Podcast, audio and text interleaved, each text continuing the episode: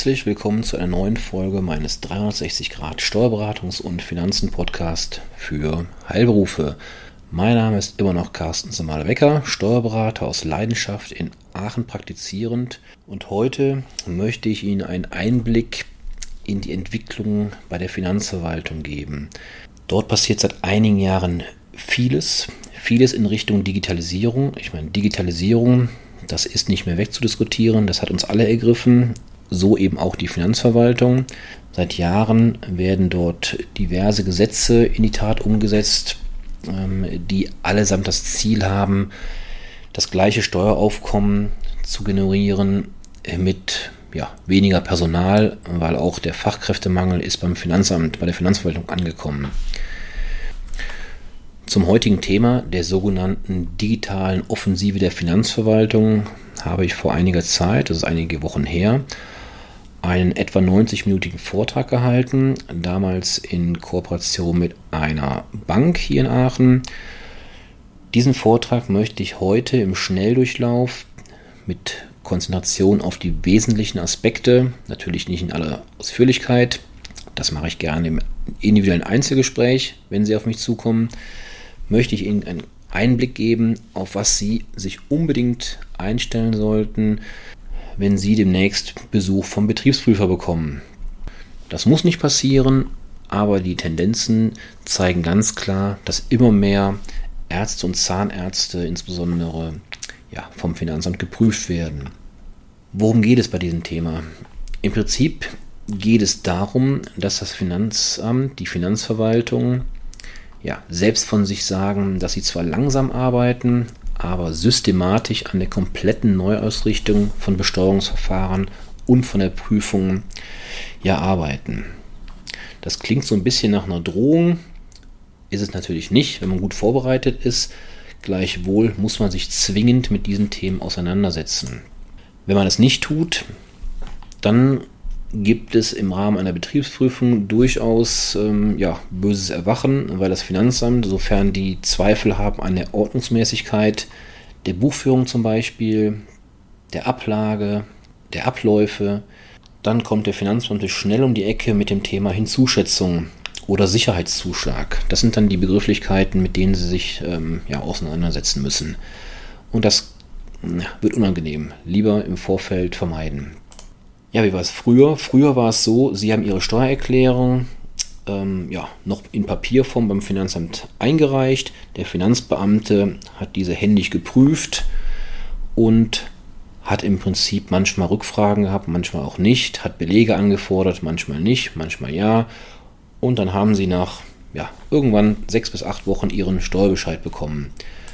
Bereits seit einigen Jahren müssen die Steuererklärungen bei Selbstständigen, bei Unternehmern ähm, digital ans Finanzamt übermittelt werden.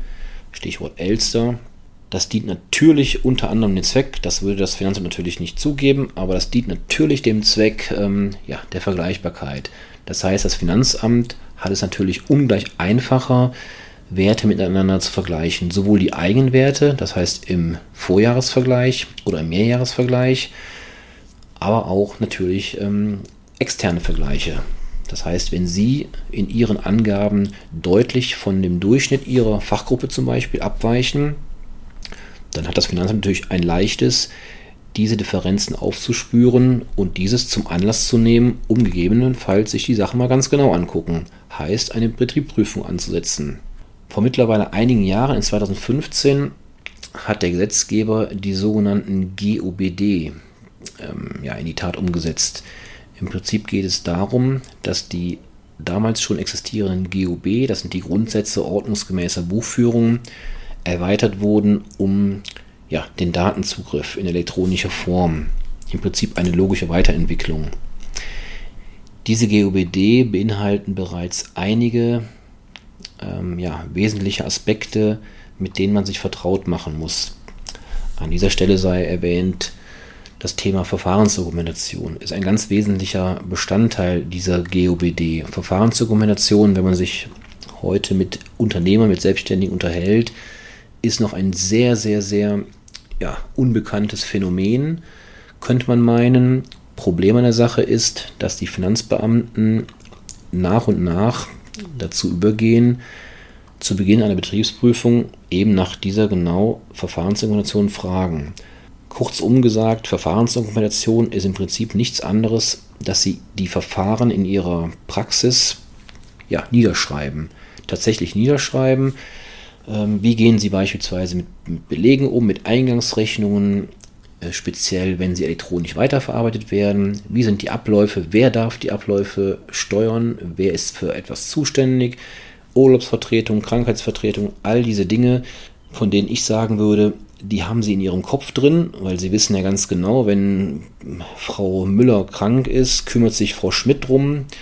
Äh, diese Dinge, die sie in ihrem Kopf drin haben, die im Prinzip automatisch in der Praxis laufen, diese müssen eben in der Verfahrensdokumentation aufgezeichnet werden. Ich hatte es eingangs schon mal erwähnt, auch das Finanzamt, die Finanzverwaltung kämpft natürlich mit dem Fachkräftemangel. Wie soll das anders sein? Das macht auch vor der Finanzverwaltung keinen Halt.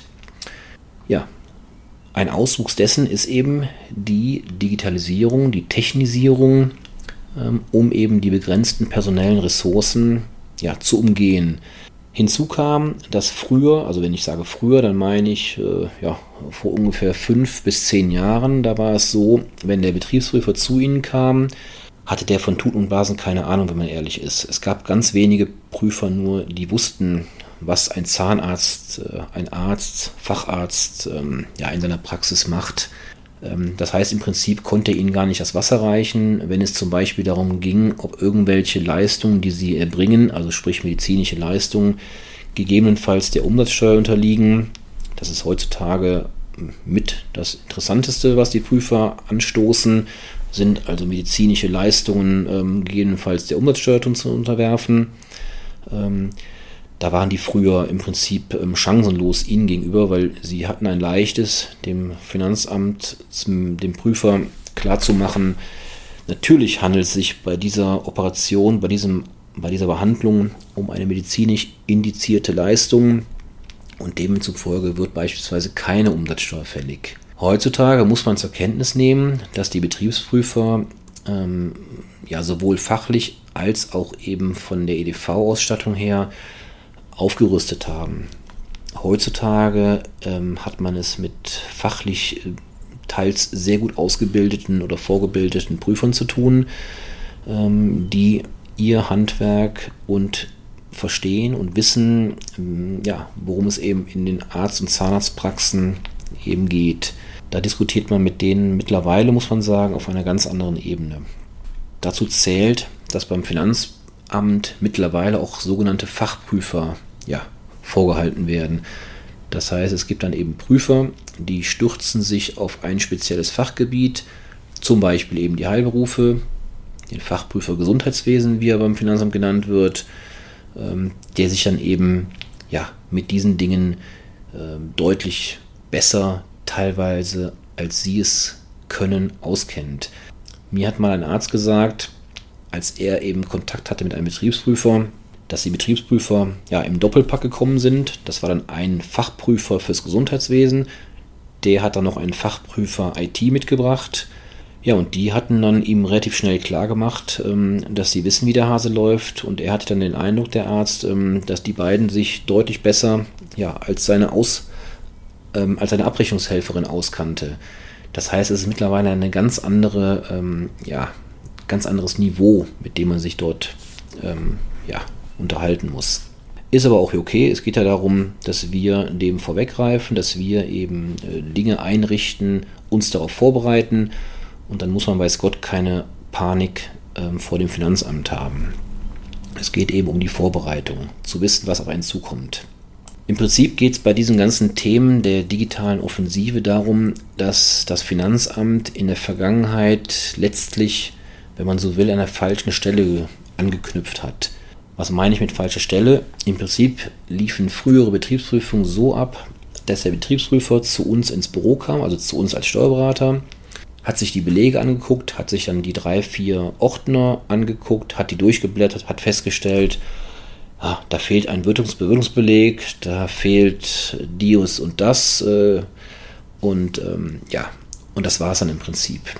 Ähm, manchmal hat man sich über größere Dinge unterhalten, wenn die eben aus den Unterlagen ersichtlich waren, beispielsweise Pkw-Nutzung oder Arbeitszimmer oder ähnliche Themen.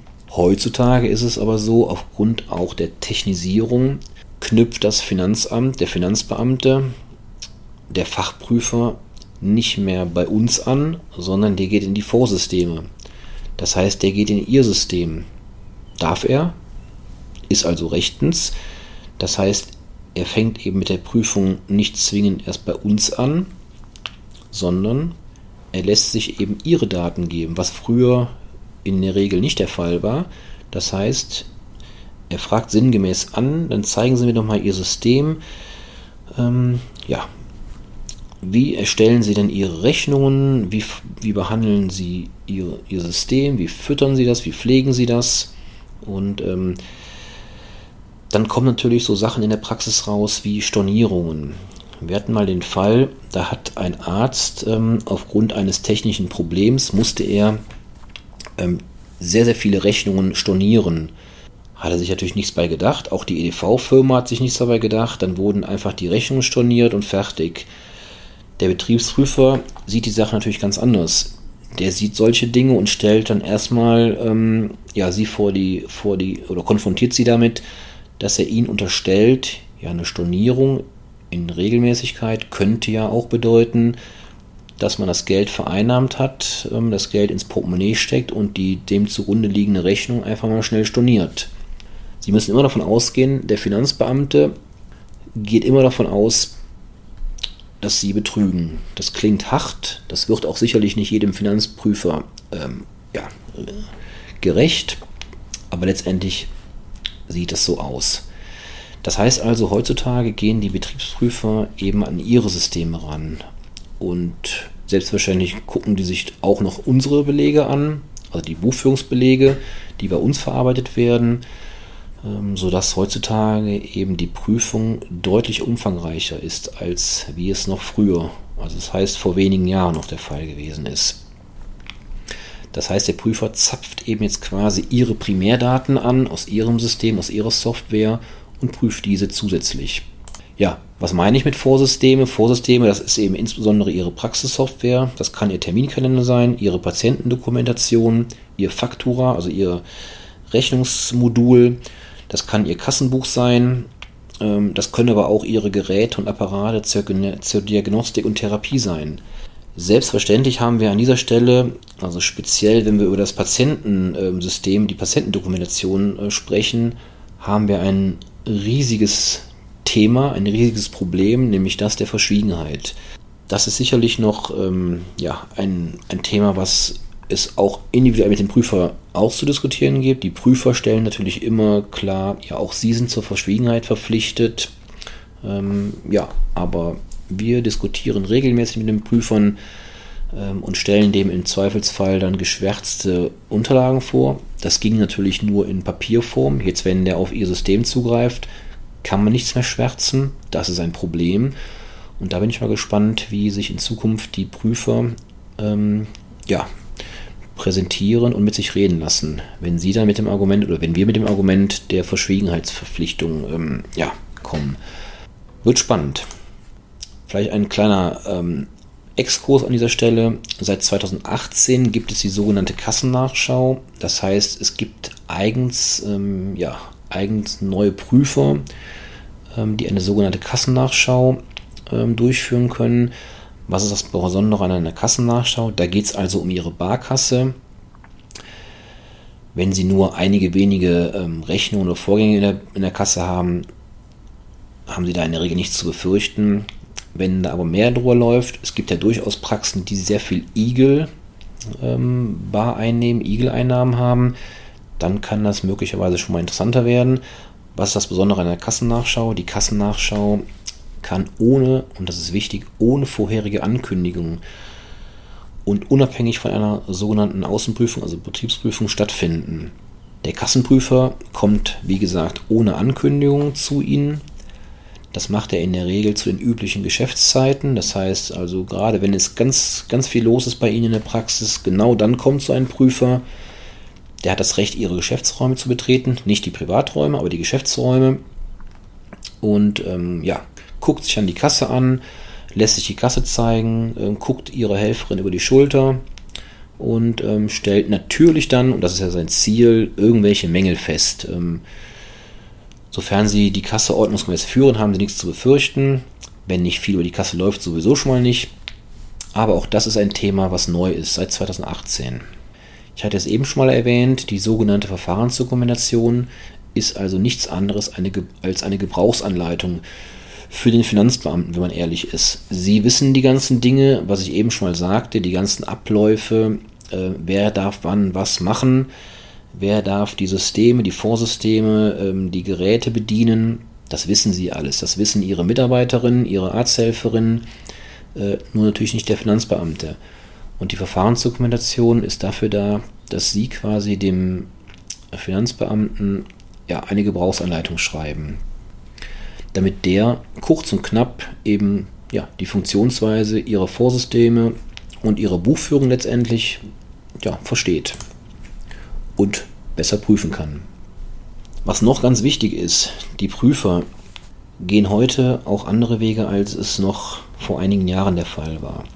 In einer unserer letzten Betriebsprüfungen, ist jetzt schon zwei, drei Jahre her, ähm, da hat der Prüfer sich im Vorfeld ja, den Internetauftritt des Arztes, des Zahnarztes in dem Fall angeguckt. Und der Zahnarzt an der Stelle hatte werblich wirksam alle möglichen Leistungen auf seine Webseite draufgepackt. Ähm, in dem Fall war es sogar ein Mund-Kiefer-Gesichtschirurg, der dann auch von sich ähm, ja, berichtete, dass er auch Schönheitsoperationen ähm, anbietete, die auch noch mit ja, Kundenreferenzen hinterlegte. So kam dann der Finanzbeamte zur Prüfung und wollte dann mal wissen, wie hoch denn die Umsätze aus Schönheits-OPs waren. Hintergrund war der, dass er natürlich die Umsatzsteuer kassieren wollte. Das heißt, Schönheits-OPs bei denen es rein um Schönheitsaspekte geht, um Ästhetik etc., unterliegen der Umsatzsteuer.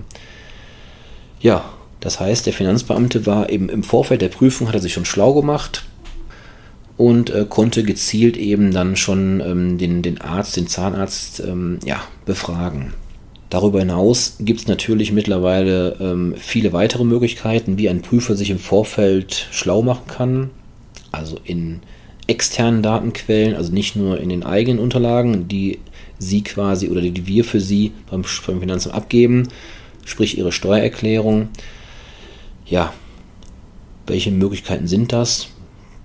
Google, Facebook, Jameda, Instagram, Xing, all das, was Sie nutzen und indem Sie Ihre Informationen ähm, ja, bekannt geben, Ihre Werbung, Ihr Marketing machen, auch das ist natürlich Thema für den Finanzbeamten. Das guckt er sich ganz genau an. Deswegen ist natürlich die Frage, was präsentieren Sie dort der Öffentlichkeit? Ähm, da müssen Sie immer im Klaren, sich im Klaren sein. Auch das kann ja vom Prüfer verwendet werden. Ich hatte es eben schon mal eingangs erwähnt, ähm, das Thema Rechnungsstornierung ist an sich ja nicht zwingend problematisch, weil ähm, ich sage immer, lieber gibt es mal ein Storno, als dass es nie auch nur ja, ein, ein Problem gibt mit Rechnung. Das ist auch nicht realistisch. Ähm, gerade wenn viel über die Kasse läuft zum Beispiel, ähm, vertippt man sich, verrechnet man sich, äh, man gibt zu viel, zu wenig Geld raus. Ähm, das ist alles kein Problem. Ähm, das ist menschlich. Ähm, man muss es eben nur dokumentieren und das ist ganz wichtig. Es muss dokumentiert werden. Ähnlich verhält es sich mit Stornos in Rechnungen. Wenn Sie also in Ihrem Rechnungs-, in Ihrer Rechnungssoftware ja öfter mal Stornos haben, ist das grundsätzlich kein Problem, sofern es jetzt nicht vielleicht Hunderte oder Tausende am Stück sind, ähm, die auf andere ähm, ja, Vorfälle schließen lassen, ähm, dann ist das kein Problem. Sie müssen es halt nur dokumentieren. Es gibt übrigens auch aktuelle Rechtsprechung zu dem Thema. Im Steuergesetz steht irgendwo drin, dass die Rechnungsnummern fortlaufend sein müssen. Das wurde äh, mittlerweile in einem aktuellen Urteil ähm, ein Stück weit revidiert.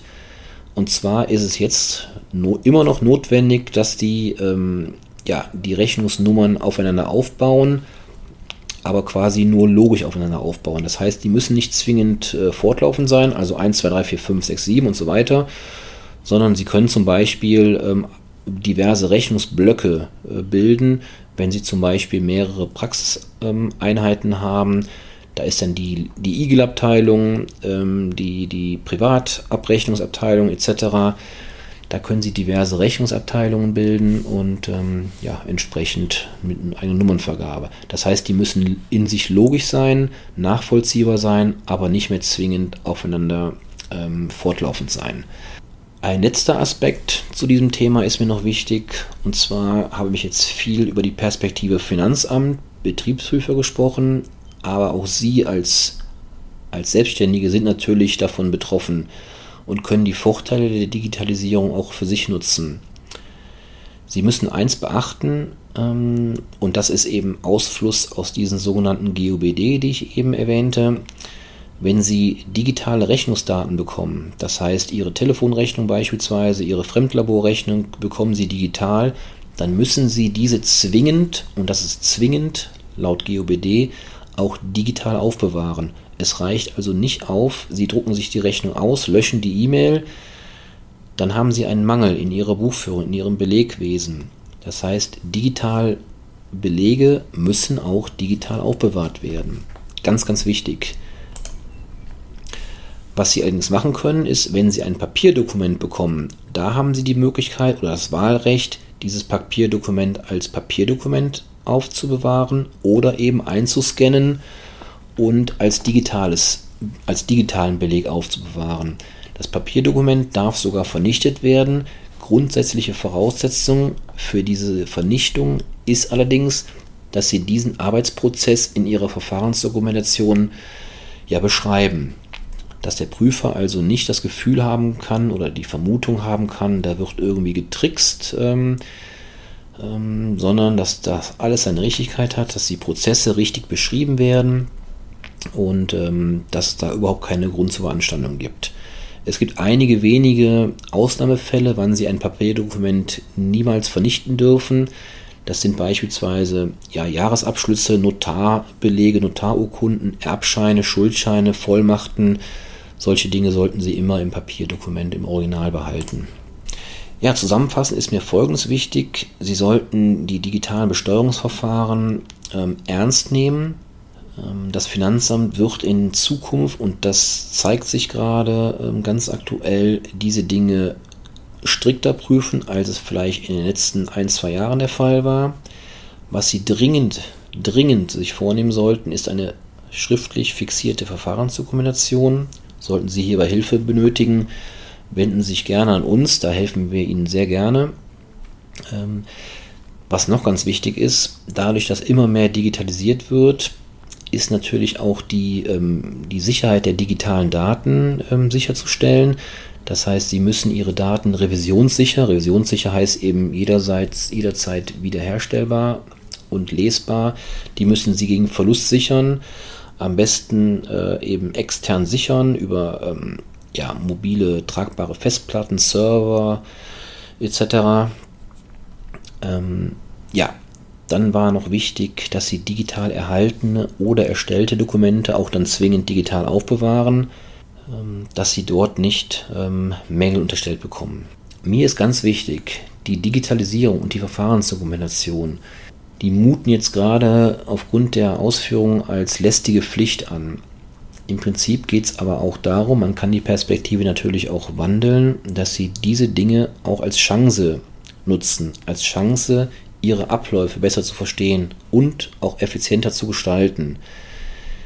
Ist mir ganz wichtig, weil es geht nicht immer nur darum, dass man dem Finanzamt ähm, ja, ähm, Folge leistet, sondern es geht natürlich auch darum, dass sie diese Mittel und Medien dazu nutzen, ihre Praxis optimal aufzustellen. Auch hierbei helfen wir Ihnen sehr gerne. Sollten Sie Fragen haben zu diesen Themen, zögern Sie bitte nicht, sich an mich zu wenden. Die Kontaktdaten stehen wie immer in den Show Notes. Vielen Dank fürs Zuhören und ich freue mich aufs nächste Mal. Tschüss.